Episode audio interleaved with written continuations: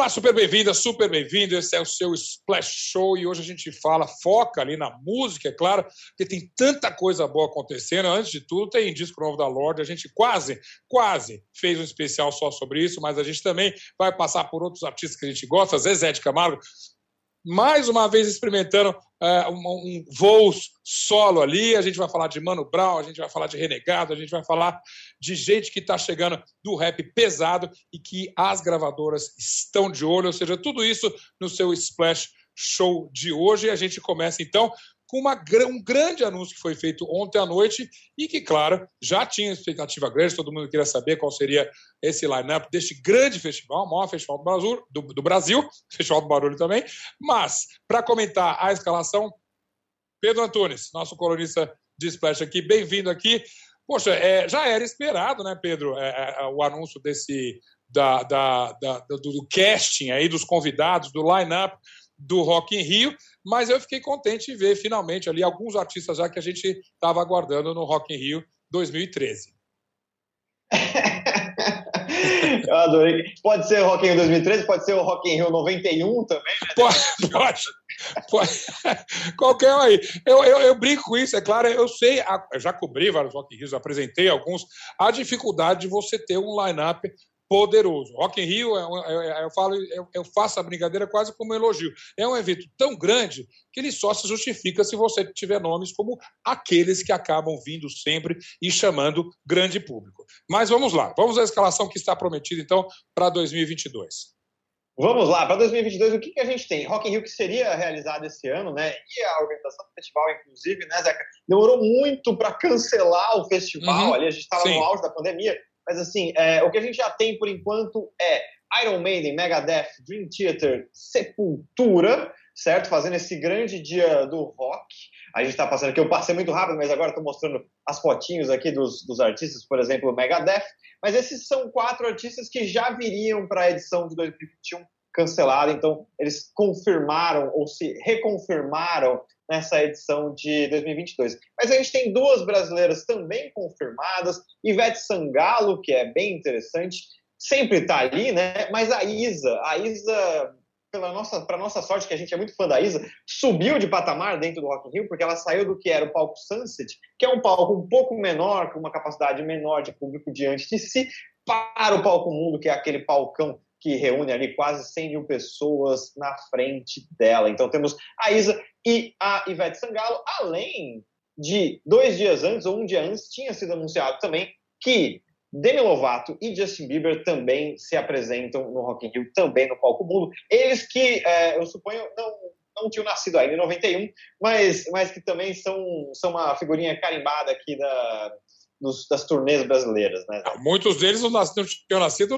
em 85 no primeiro, e olhe lá. Mas aí, claro, a gente já define essas noites que são meio temáticas ali, então a noite mais do metal, você usou rock, foi gentil, mas é mais pro metal ali, inclusive. Aí você tem uma noite brasileira, uma noite pop, e isso aí já se configura. Agora, você falou bem do palco. É, é Sunset ali. A Isa se apresentou lá, estava até tentando lembrar aquela imagem linda dela com uma menina de trancinha que estava igual ela, era no Sunset. Mas justamente parece que é um. O, o, o Sunset funciona como um. Muitas vezes nós mesmos, jornalistas, a gente fica mais conectado com as atrações do palco Sunset, que é uma espécie de embrião para então ter um upgrade para o palco Mundo, que é o que a gente vai ver, né? É verdade. O, o, e a Isa, eu tava nesses shows, é, que foi assim, arrebatador. São poucos os shows que. Ainda mais nesse. Ela ficou no último show do Palco Sunset lá em 2019, que é sempre um show em que o palco mundo já começou a rolar, então já tem gente tem indo para o mundo, exatamente. É, então é, já tem gente indo para lá. E é. a Isa trouxe todo mundo para ela, assim. É, é, inclusive, o primeiro show daquele palco mundo foi bem vazio naquela data, eu lembro bem, porque a Isa levou essa multidão, ela estava em casa, Rio de Janeiro, assim, não tinha como ela, ela fazer diferente. E a gente tem um festival uh, que se aponta como muito parecido com o Rock in Rio que a gente conhece, mas a Sim. gente também entende que quando o Rock in Rio inova demais em atração. Eu sei que as pessoas reclamam, ah, o Rock in Rio cadê o rock? O Rock in Rio cadê as atrações novas? Quando o Rock in Rio arrisca demais, uh, a gente sabe que o palco fica um pouco vazio ali na frente. Então, é assim, é, é um, um, jogo bem ganho, pensando que todo mundo levou um prejuízo danado com cancelamentos, Covid, essa coisa toda, pandemia, acho que eles estão aqui agora só jogando aquele para administrar e ganhar de 1 a 0 que vai ficar bom demais. Ao mesmo tempo, acho que a gente pode apostar em alguns nomes, a gente que sabe essa, o termômetro do pop aí. É, Demi Lovato, obviamente, já é um nome forte de pop, mas se vier. Uh, de, imagina se vem uh, uma Sofia. É, uh, driver license, ó, agora me fugiu.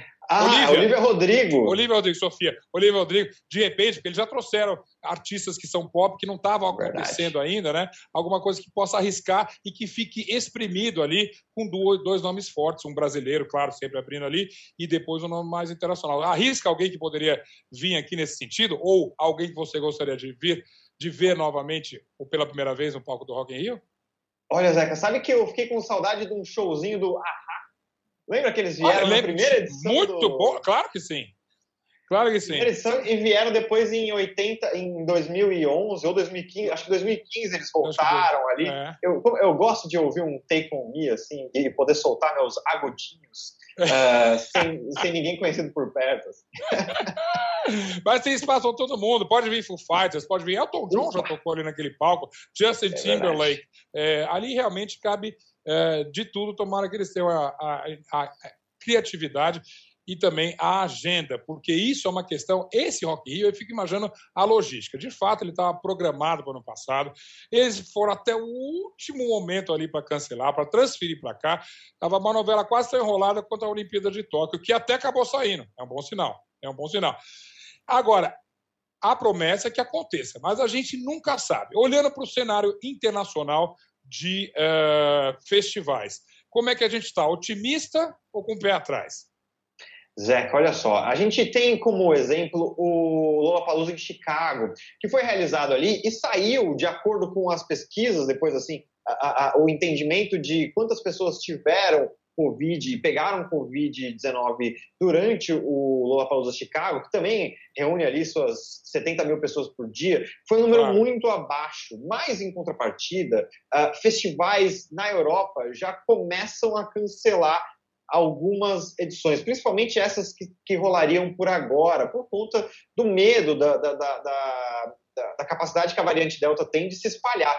E a gente começa a encontrar, por exemplo, bandas como Nine Inch Nails ou a Steve Nicks, uh, que, tão, que cancelaram as turnês. O BTS, grande também, banda... Exatamente, talvez, BTS cancelou.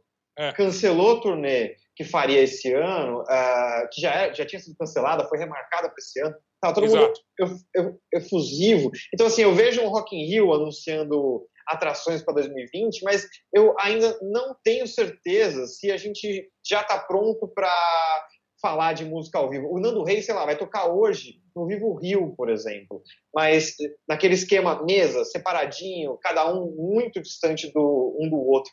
Mas eu fico pensando no festival ainda, eu não sei se a gente você já está pronto para Você falou isso se digamos que vale a regra dos 60% de lotação, quando você pensa em Rock in Rio, você mesmo citou 100 mil. Então vão ter só 60 mil pessoas? É, interessante. Essa conta é meio maluca.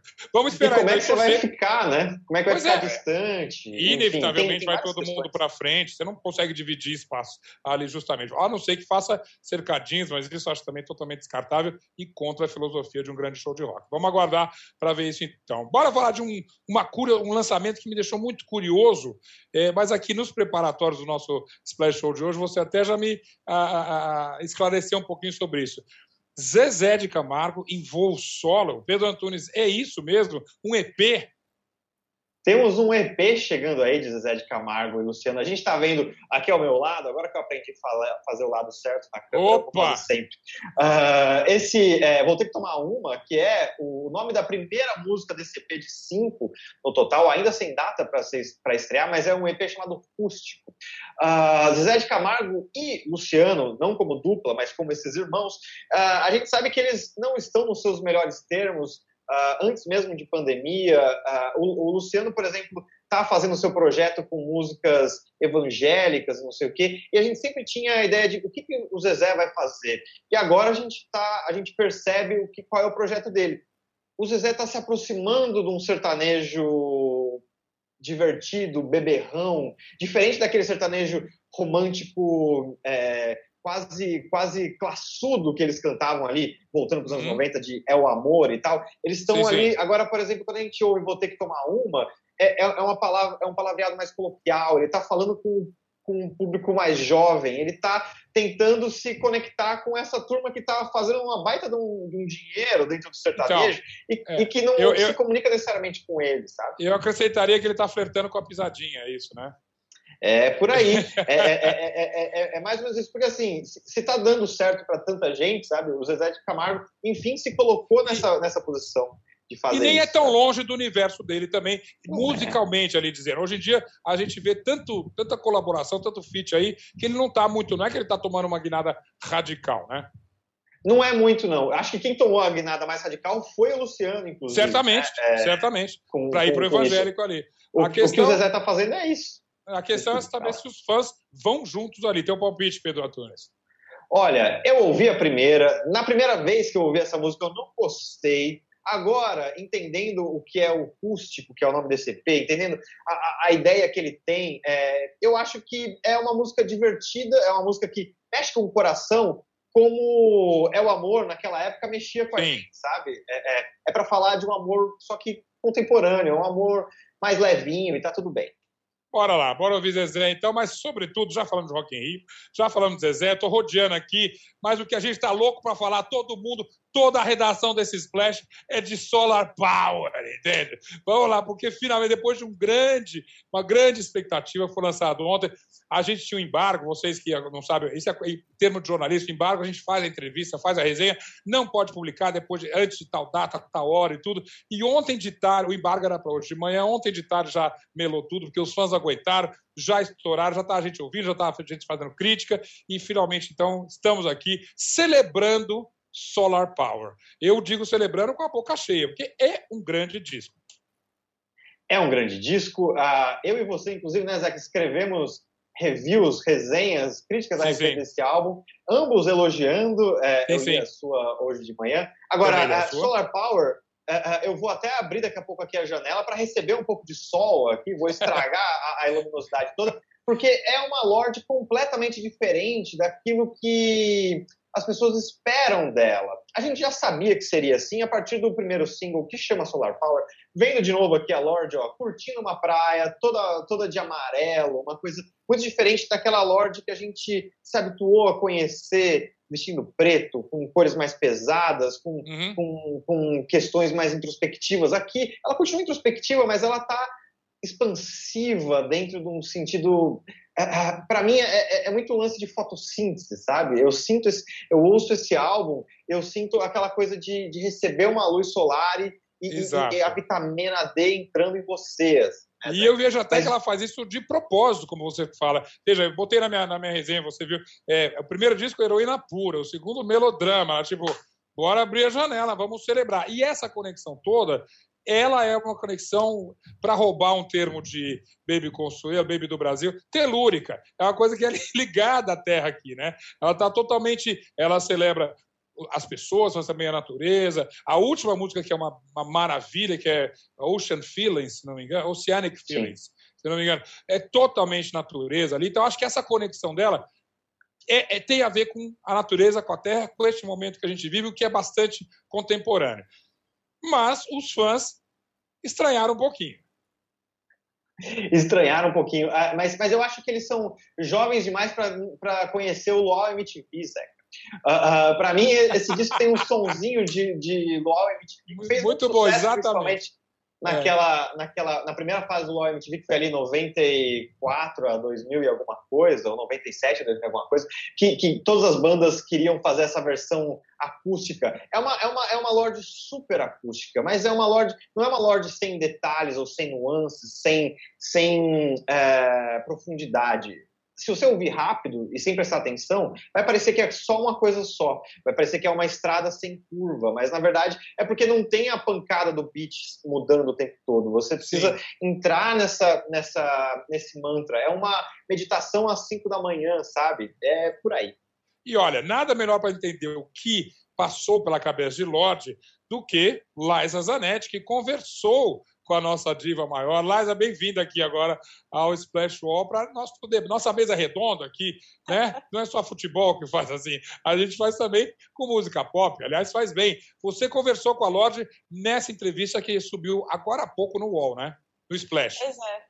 Pois é, que a gente teve, tive a oportunidade de conversar com ela no início do mês, um pouquinho de bastidores, é que era uma entrevista que o Pedro ia fazer, acabou que caiu para mim, fiquei super honrada de bater esse papo. Foi uma entrevista super legal, ela estava super simpática, estava hum, na frente de uma janela com o sol entrando, um cenário todo poético e super condizente com o álbum, só que a gente não tem o vídeo, a gente só tem o texto. E uma coisa muito interessante que ela falou, que ela fez uma comparação com o Melodrama, ela disse que o Melodrama é um álbum que se passa ali entre meia-noite e três da manhã, e o Solar Power é um álbum mais vespertino, ele se passa entre duas e cinco da tarde.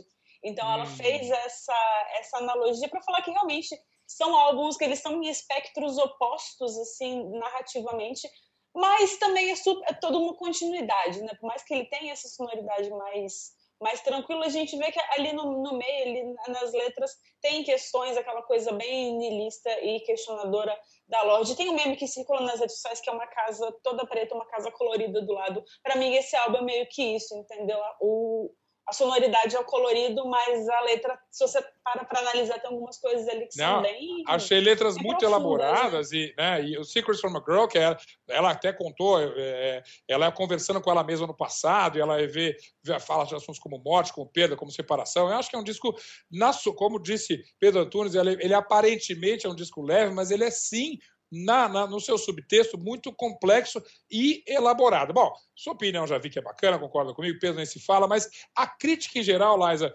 achou o quê? Vamos descontar, talvez, os fãs clubes, os fã-clubes, os críticos é, acidentais é, de internet, que também tem seu valor, mas a crítica recebeu de que maneira? A crítica musical mesmo recebeu de que valor, é, de que maneira esse trabalho?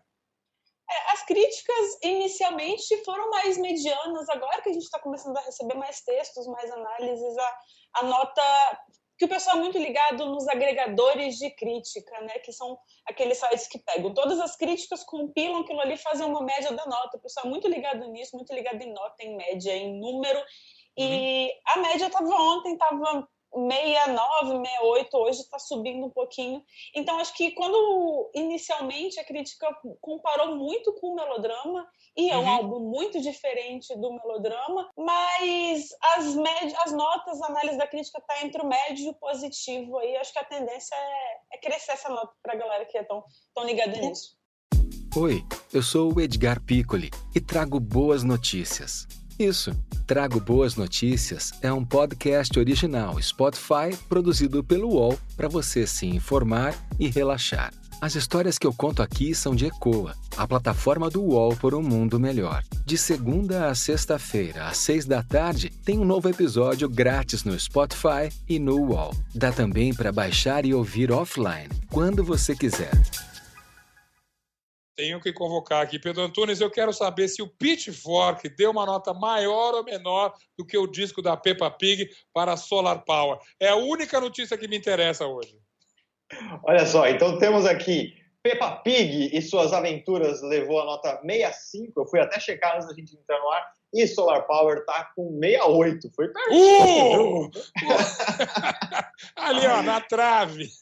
Não foi tão longe, não, mas assim, é, é, e é interessante como a, a, os fã-clubes agora entrando, né, Zeca? Eles entraram numa pira de que esse álbum precisava ser muito melhor, ele precisava ganhar uma nota maior do que melodrama sendo que não são álbuns, assim, como a Liza mesmo disse, eles são álbuns que estão em lugares opostos desse yin yang e eles vão bater nas pessoas de forma diferente. O que eu acho sempre curioso é como é que, por que, que as pessoas exigem da Lorde, uma artista que sempre foi tão incrível por fazer aquilo que deu na telha dela, uhum. fazer aquilo que agora o fã quer que ela faça, sei lá, um Melodrama 2. Isso é, é muito mas... comum, a gente, a gente já viu isso tantas vezes acontecer, né, Zeca? Eu Bom, entendo, certamente, é eu já ouvi essa conversa com a Billie Eilish agora também, ah, por que, que não é aquela Billie Eilish? É uma cobrança de fãs, e aí a Liza pode até ajudar a gente também, tem uma coisa de tem gente defendendo e criticando que o, o disco é conceitual demais, mas é, ele tem que ser, ou seja, vai ter um ruído muito grande que é inevitável com uma artista do tamanho da Lorde. Acho que é, é inevitável, galera, assim, quando o fã ele tem essa mania de querer defender de tudo, mesmo que não é um ataque. Então, quando as pessoas falam que é um álbum sonoramente diferente do melodrama, cara, ninguém faz o melodrama duas vezes. O melodrama foi eleito um dos melhores álbuns do século, da década, é um álbum maravilhoso. Exato. Eu tô com a blusa aqui, que é da turnê do melodrama, é um álbum divino. Assim, ninguém faz o melodrama duas vezes. E o que vem depois é uma continuidade. A gente está também em momentos diferentes, não? Eu acho que inevitavelmente, quando você passa por aí, o isolamento das redes sociais que a Lorde teve, que depois do melodrama ela saiu de tudo, e aí vem uma pandemia, que ela foi para casa, teve, tem uma música que ela faz, inclusive, para o cachorro dela, que morreu durante o processo exato, de composição do exato. álbum. Então, assim, ele está em um lugar diferente, ele é introspectivo, e a galera, ai, ele é muito conceitual, tem que entender, tem que entrar para entender. Isso vale para qualquer coisa da vida, né? Isso é uma definição Olha, que você pode fazer para Exatamente. Deixa eu falar. Eu já vou adiantar aqui um movimento hashtag Free Lorde. Não enche, deixa ela fazer o que ela quiser na vanguarda aqui. Agora já resolvemos o problema da British Free Lord, agora deixa ela cantar. Pedro Antunes, Liza, super obrigado pelas considerações, opiniões, palpites e insights do trabalho desse artista aqui. Obrigado, até semana que vem. Valeu, Zeca. Muito bem. Olha, eu fiquei super feliz essa semana. A gente está falando de um monte de lançamento e essa semana tá quentíssima mesmo. Eu ouvi ontem uma música nova de uma amiga maravilhosa e uma cantora e uma artista maior que eu gosto, super brasileira e super linda, que é a Gabi Amarantos. Gabi veio com um novo single, preparando um novo álbum que é muito bacana e o single se chama Amor, Amar para Recordar. Amor para Recordar. Peraí, ela conta agora, porque eu conversei com ela rapidinho para saber primeiro dessa música maravilhosa. Manda a nota aí, Gabi. Zeca, meu amor, eu tô tão feliz. A minha música nova chama Amor para Recordar. Feat com a maravilhosa Lineker. E o clipe foi gravado metade na Amazônia, metade em São Paulo. Eu sei que você ama comida paraense, então tem tacacá no vídeo e tem a vida ribeirinha. Gente, já prepara o lencinho porque ó, eu quero ver lágrima cair. ela falou para mim: Eu quero ver o seu react. Fiz um react para ela do, do, do, clipe e de fato, cara, é muito lindo. Primeiro é o seguinte: esquece essa linda. Linda ela é de qualquer jeito, mas essa produção, esses turbantes, essas cores, não. Você vai ter a Gabi como uma ribeirinha sofrendo, uma, sofrendo uma, por uma história de amor, uma história muito simples e ao mesmo tempo muito emocionante. E a Aline Kerr também num paralelo até muito curioso com o seriado ali que rolou. Ela tem uma vida mais urbana em São Paulo e é uma história realmente forte. A letra é forte, a música é linda. Os sons talvez estranhos, mas como eu falei, Free é, Lodge, Free Gabi também. Deixa ela lá. Olha que linda. Você vai talvez se chocar de ver ela nesse, nesse visual aí, mas é forte, é bonita e, sobretudo, é uma música maravilhosa. Olha as duas aí, maravilhosas também. É, vale muito a pena. Aí, não aguentei, já que estava com a Gabi ali. Falei, Gabi, vem cá, conta um pouquinho. Eu sei que tem um monte de feat legal nesse álbum. Uma faixa em especial tem três feat, feats super VIP. Sabe o que ela me contou? Você sabe sim, porque eu te contei, mas.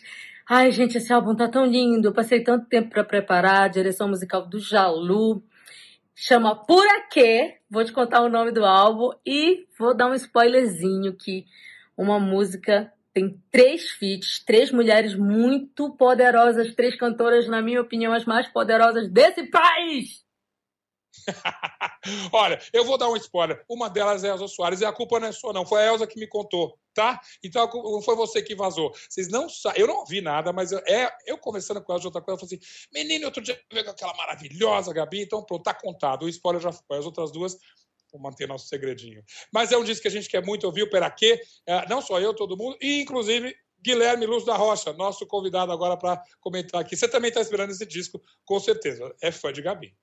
Com certeza, com certeza. Estamos no, no aguardo por aqui, Zé. Aliás, muita expectativa para várias coisas, não só de música, como também de um podcast que eu sei que já. Só a, o anúncio de que esse cara teria um podcast agitou as redes e todo mundo quer ver e ouvir. Estamos falando de quem, Gui?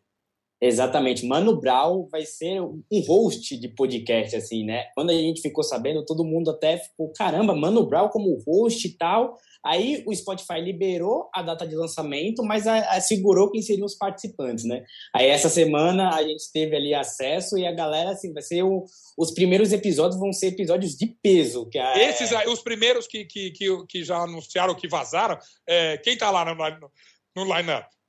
Então, line-up de peso. Entre eles, a gente tem a Carol Conká, a gente tem também o médico, é, o, o Drauzio Varela, a gente tem ah. o Vanderlei Luxemburgo, técnico de futebol, e a gente também tem o, verea o deputado, né, o, o desculpa, o vereador, é, Fernando Holliday, do Novo. Então, assim, é, a galera já está até nas redes curiosa para saber o que que, o que que teve ali de conversa, né, nas, é, nessas entrevistas. Um, um, pouquinho, é, é, óbvio que a gente tá, fica curioso para saber o Mano Brown, de música e tudo, mas ele pretende mostrar, e isso é muito bacana, um Mano Brown que é muito maior até do que a gente imagina. É um cara, de fato, ligado no esporte, ligado na política, isso a gente sabe, ligado no Brasil. Ele tem essa visão, quando ele fala, quer falar com o Drauzio Varela, por exemplo, é óbvio que ele vai trazer, o Drauzio é um trabalho lindo na carceragem, é, nas penitenciárias de São Paulo, e é, a, a, eu acho que a gente pode esperar o melhor do Mano Brown nesses podcasts aí. Você vai ter uma coletiva com ele essa semana, é isso? Exatamente, exatamente. A gente vai ter na semana que vem, logo no começo da semana, a gente vai ter é, uma coletiva. O podcast chega na próxima quinta-feira, né? E a, o Spotify não deu muitos spoilers, mas a gente conseguiu conversar um pouco com a galera da, da produção que esteve em algumas gravações. E é como você falou, por exemplo, uma das melhores entrevistas, o pessoal comenta, foi a com o Fernando Holliday, e eles têm visões assim de mundo, né, que são até em certo ponto antagônicas, e durante a, a, conversa foi bem legal como o Mano Brown conseguiu conversar com o Holiday. O Holiday, obviamente, conhece o Mano Brown, respeita uhum. muito. Então, teve uma conversa ali de alto nível entre os dois. Isso eu acho que vai ser. A galera nas redes já está empolvorosa, assim, mas vai ser bem legal essa conversa. Expectativa geral e semana que vem, claro, você conta tudo pra gente dessa coletiva. Antes de eu me despedir de você, eu quero saber, vem cá, você é, brilhantemente levantou essa pauta que parece que os funkeiros que têm aquela, aquela música um pouco mais pesada finalmente chamaram a atenção das gravadoras. É, enfim, é até curioso gente falar, a gravadora quer ganhar dinheiro sempre e quer, claro, trabalhar artistas quentes. Acho que houve sempre uma resistência muito grande desse mercado para trabalhar oficialmente com artistas que têm justamente esse conteúdo um pouco mais pesado. Eles estão sendo contratados agora, Gui, finalmente? Parece que a porta está abrindo, parece que a porta está abrindo. Ontem a MC Drica, né, ela foi contratada pela Som Livre, a nova artista da Som Livre, e como você falou, chama atenção esse novo movimento de mercado, né? Até porque não é esses esses artistas que são consagrados pelas músicas mais pesadas, eles, uhum. em questão de números, são assustadores, assim, são números fantásticos. Só que se tinha ali um, um receio muito grande do, do mainstream, em trazer esses artistas, sendo que, por exemplo, esse é um movimento de mercado que lá fora já é mais consagrado. Você vê a própria Cardi B, é, os sucessos dela são com músicas super pesadas. E era o funk ele tinha essa restrição aqui da, das gravadoras, e a gente tem a própria Drica, a gente tem o Rariel também, que foi para Warner. Então, tem esse novo movimento de mercado e parece que é só o começo. Assim, isso deve aumentar. E eu acho, vê se você concorda comigo, é isso é um pouco. As gravadoras sempre foram muito conservadoras porque elas dependiam de tocar uma música na rádio, tocar uma música na televisão e que, obviamente, a gente sabe que aí tem mil restrições com relação a conteúdos mais explícitos e mais pesados. Eu acho que a própria, o próprio movimento do YouTube e de redes sociais e de, uh, de uma comunicação, uma musicalidade digital abrir um pouco as portas disso. Esses números que você falou são impressionantes, porque esses artistas tocam em qualquer lugar e tocam muito, independente de rádio e TV. É um pouco por aí, não é? Exatamente, exatamente. E esse fenômeno, por exemplo, do YouTube é, e, e, a relação com o funk de São Paulo vem desde o do começo da década. A gente tem um exemplo, por exemplo, o Guimê, que fechou com gravadora. A gente teve o Kevinho, que também fechou com gravadora. Só que aí uhum. tinha um fenômeno dessas gravadoras procurarem artistas que não tivessem palavra nas letras, já tivesse claro. um, um, um, molde mais, mais com um fit maior para eles. Agora parece que eles, como você falou, como as plataformas de streaming, o próprio YouTube conseguiu é, atingir um outro patamar, né, uma relevância ainda maior, eu Exato. acho que eles conseguiram abrir essa, essa porta assim para abrigar novos artistas que já são um, um sucesso, né, consolidado. Que, que, venham mais então. Bom, até a gente até já viu, a gente falou de Renan da Penha, a própria MC Rebeca, tem conteúdos pesados, mas como você lembrou bem, eles faziam sempre uma versão light, né, para tocar no rádio, né? E agora Exatamente. Agora eles podem como é que fala, exibir o seu talento em todo o seu esplendor e sem meias palavras. Exatamente. A gente fica até na expectativa de saber o que, que esses novos artistas, por exemplo, a própria Drica, né, que é super famosa pelas músicas super pesadas, se vai é. ter essa nova, essa nova adaptação ou não. Vamos esperar, tô louco para ver tua análise, você vai escrever, sobre isso, Gui. Fico aguardando então. Obrigadíssimo tua teu insight sempre precioso aqui no nosso pop. Obrigadíssimo, até semana que vem. Valeu, Zeca, tamo junto. E olha, só para encerrar aqui no Cantinho do Zeca, hoje uma recomendação. Eu brinco com todo mundo, às vezes eu falo ah, de música, de rock, de pop, de funk, de tudo, eu não falo de samba, eu gosto muito de samba. Quero deixar isso muito claro. Samba bem feito, samba bom, samba brasileiro do raiz, samba metamorfoseado, samba com fit, gosto de tudo.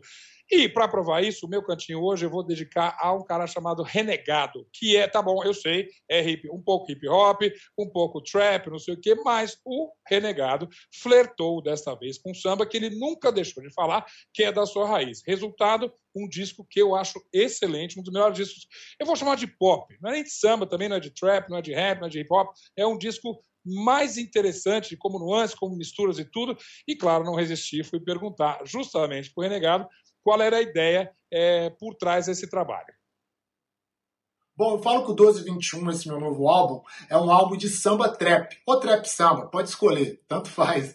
Porque o rap, ele é a minha escola inicial. Eu venho do rap, mas eu nunca consegui esconder a minha paixão pelo samba. O samba pulsa no meu coração.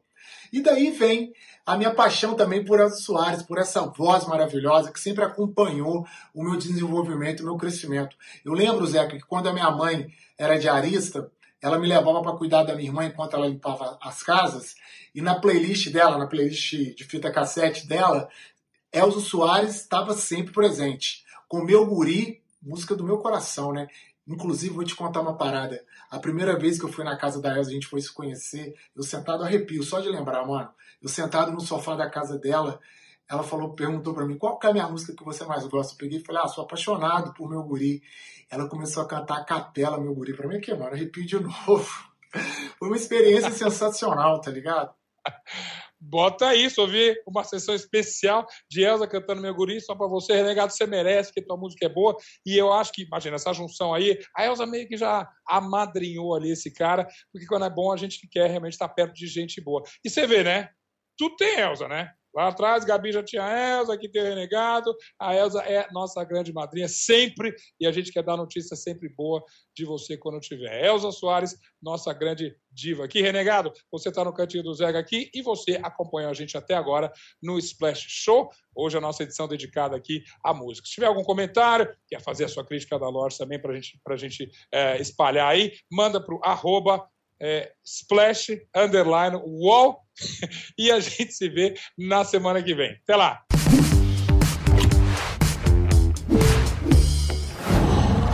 Qual?